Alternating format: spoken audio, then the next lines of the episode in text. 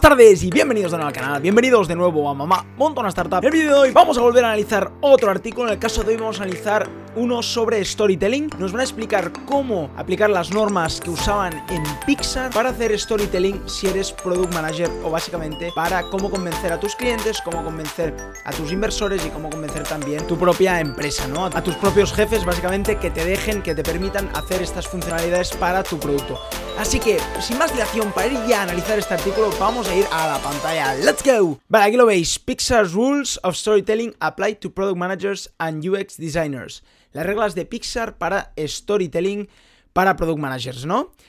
Eh, nos habla aquí que él es, siempre él es un product manager de una B2B, business to business, empresa que vende a empresas, y siempre responde que es un storyteller. Y cuando le preguntan, ¿pero qué dices si eres product manager, no? Él responde, sí, pero es verdad que yo cuento historias a mis ingenieros para construir productos, a los de marketing para que te puedan enviar este mensaje, a mis consumidores, a mis ejecutivos, al board, a los inversores, etcétera, etcétera, ¿no? Y en este artículo entonces lo que nos hace es convertirnos, nos pone aquí Let's Become Great Solitaires, es convertirnos en em, contadores de historias muy buenos, ¿no? En este caso nos habla de que Emma Coates, que es una ex trabajadora de Pixar, en su Twitter escribió las 22 reglas para storytelling que usaban en Pixar, es decir, en Pixar tiene, unas reglas para hacer las películas, pues esas reglas las traspasó a Twitter, las puso en Twitter y Shahed, que es el que ha escrito este artículo, em, las ha trasladado, las ha cogido estas 20 reglas, se las ha leído y él, que también es storyteller y product manager, ha puesto 7 de las cuales cree que son grandes maneras, grandes hábitos para ser un buen contador de historias si eres un product manager o si diseñas un producto, ¿no? Sobre todo inspirado por Pixar, ¿no? Empezamos. El primer hábito nos pone que sin proposición no hay historia, sin un porqué no hay historia, ¿no? En el caso de que nos pone aquí, nos pone que siempre normalmente los ingenieros o, los product managers, cuando hacen funcionalidades, prescriben o describen por qué está construida, para, para qué sirve, cómo usarlo, pero nunca te explican el por qué lo han construido, ¿no? Siempre tiene que haber un porqué. Y aquí nos lo pone, ¿no? ¿Cuál es el mensaje debajo de esta historia, ¿no? Debajo de este producto. Debajo de la historia, cuando, me vayas a vender un producto, ¿por qué eh, vamos a cambiar este producto? ¿Por qué me quieres vender este producto, no? El por qué, ¿no? Nos pone aquí que la regla número 14 que nos puso Emma es ¿por qué tienes que contar esta historia? What's the belief burning within you that your, your story fits off of, ¿no? Qué es lo que te sale dentro de ti o dentro de la empresa para poner esto en el producto o para que se haga este producto, ¿no? O sea, siempre tiene que haber un porqué, un propósito, ¿no? ¿Por qué crear un producto o cualquier cosa, ¿no? Pero siempre tiene que haber un propósito a la hora de hacer una historia, de vender algo, ¿no? El segundo hábito del que nos habla Shahed es make me care. Haz que me importe, ¿no? ¿Qué significa con haz que me importa? Nos habla de que en las buenas historias siempre la empatía es una parte muy importante, ¿no? Cuando ves al, héroe superar una serie de trabas, ¿no? De, problemas que tiene y después resuelve los problemas, eso es lo que nos engancha a esta historia, ¿no? Entonces, si dejas la regla número uno para Emma de Pixar es You admire a character for trying more than for, for its successes. Es decir, que te gusta más, te enamoras más del personaje porque lo intenta, no por sus éxitos finales, sino por porque lo intenta, lo está todo el rato intentando en la peli. Nos pone aquí que si no compartimos el drama que tiene el end user, que, está sufriendo el end user con cualquier problema que, no le pasa, que, no, le, en la app, ¿no? que a lo mejor necesita este producto para solucionar algo, ¿no? El ingeniero o incluso la empresa, ¿no? Pues a lo mejor no empatiza del todo, ¿no? Si no, no entiende estos problemas bien, es decir, tienes que entender muy bien los problemas para que tú, el, al vendedor o al, ingeniero que le transmitas el mensaje, eh, se, preocupe, ¿no? Que se preocupe por, por esta nueva solución, ¿no? El tercer hábito es a hero to root for, ¿no? Ha, ha de haber un héroe, es decir, y los pone aquí. Si el customer success, es decir, que el consumidor, el éxito del consumidor es el, objetivo final, ¿no? ¿Qué es lo que te preocupa, ¿no? O qué es lo que quieres llegar a, lo que te preocupa en sí para que esta persona llegue a conseguir sus objetivos, ¿no? Tienes que dar razones por las que la persona a la que le estás hablando le, se preocupe, ¿no? Por el héroe, quiera, quiera que, el héroe, que el héroe consiga su objetivo, entonces tienes que crear este héroe, ¿no? ¿Cómo nos explica Mema que lo hacen en Pixar? ¿Cuáles son las probabilidades, ¿no? ¿Cuáles son las probabilidades? Nos habla.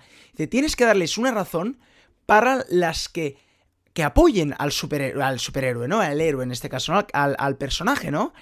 Dice, ¿qué pasa si no lo consigue? ¿Cuáles las posibilidades de que lo consiga o que no, ¿no? Entonces, en una historia nos pone que siempre tiene que haber un héroe, es decir, uno que pasa los problemas y que qué pasa si lo consigue y cuánto estás deseando que lo consiga, ¿no? El cuarto hábito es que sea creíble. Esta es bastante rápida de explicar. Nos pone que cada escena de la historia, cada historia a la hora de presentar un producto, a la hora de presentar a inversores la empresa, tiene que ser creíble. Si hay algo de la historia que le falta credibilidad, toda la historia se viene abajo, ¿no?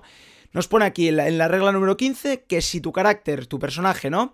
En la situación, ¿cómo te sentirías tú, ¿no? Y de la honestidad nos lleva a creer cosas que a veces son increíbles, pero tienes que, verdad, ser honesto, es decir, que toda la historia tenga credibilidad. Si ya le te falta credibilidad, pues en los objetivos, por ejemplo, nos pone aquí, o en qué va a perder si no lo consigue, ¿no? pues a veces la historia se desmorona, ¿no? El quinto hábito me ha encantado es la estructura de una historia y nos habla de una estructura impactante, ¿no? Nos habla que siempre tiene que haber un principio, un intermedio y un final, ¿no? Pero, ¿de qué manera lo hacen, lo, hacen en Pixar, ¿no? Nos hablan del tell, show, tell, ¿no? Primero tienes que decirles, ¿no? Tell. Tienes que decirles qué está a punto de pasar, ¿no? Lo, cómo entiendes al usuario y por qué él tiene que hacer esto, eh, por qué tiene que conseguir este objetivo, ¿no? Entonces les explicas. La segunda parte de la historia será enseñarles cómo pasa esto, ¿no? Pues enseñarles el producto, enseñarles una demo, enseñarles cualquier cosa, ¿no? Y por último, les vas a decir por qué se tienen que preocupar, ¿no? ¿Cuál es la posibilidad o qué está en juego si no lo consigue, ¿no? En la regla número 4, pues siempre, si te fijas, nos explica la estructura, que un cuento siempre tiene que tener una estructura. Aquí Shahed nos explica una estructura muy impactante que me ha parecido muy buena, que es el tell, show, tell, ¿no? El hábito número 6 es ¿Qué hay de innovativo en tu historia? Me ha parecido la número 6 y 7 son bestiales. Las, para el final lo he dejado lo mejor para mí. ¿Qué es lo innovativo de tu historia? Es decir, ¿qué es diferente del resto de historias? Porque obviamente un inversor, obviamente un jefe, obviamente un empleado, está escuchando mil historias todo el día.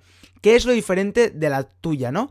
El consejo de Emma es que todos los porqués que se te vengan a la cabeza te hagan, no tengas miedo, ¿no? Sigas diciendo por qué es, porque es diferente, porque es diferente, y vayas eliminando historias, vayas eliminando, ¿no? Porque siempre que te inventes una historia y veas que a lo mejor al final no es tan diferente, que la elimines, ¿no? Nos pone aquí que la primera, la primera cosa que te viene a la cabeza de la historia la descartes, ¿no? Y la segunda, la tercera, la cuarta hasta que la cosa no sea tan obvia y veas que la historia empieza a ser muy diferente, y nos pone aquí que te sorprenderás, ¿no? Al final, si vas descartando, la historia que con la que llegarás al final es tan diferente y que ni tú te lo hubieses imaginado, porque tú obviamente has ido descartando las más obvias para ti, ¿no?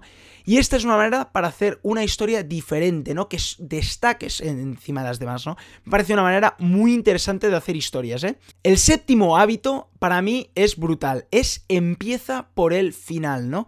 Por el final en la mente, ¿no? ¿Cuál era el objetivo para contar esta historia? Cuál es el objetivo final, cuál es el key result, ¿no? Cuál es el resultado que tú deseas. Este empieza por aquí, ¿no? A partir de este resultado, haz todo lo demás, empezando por el final. Nos pone aquí, ¿no? Come up with your ending before you figure out your middle que te venga a la cabeza antes el final, antes de empezar con toda la historia, ¿no? ¿Por qué? Porque es lo más difícil, nos pone aquí, ¿no?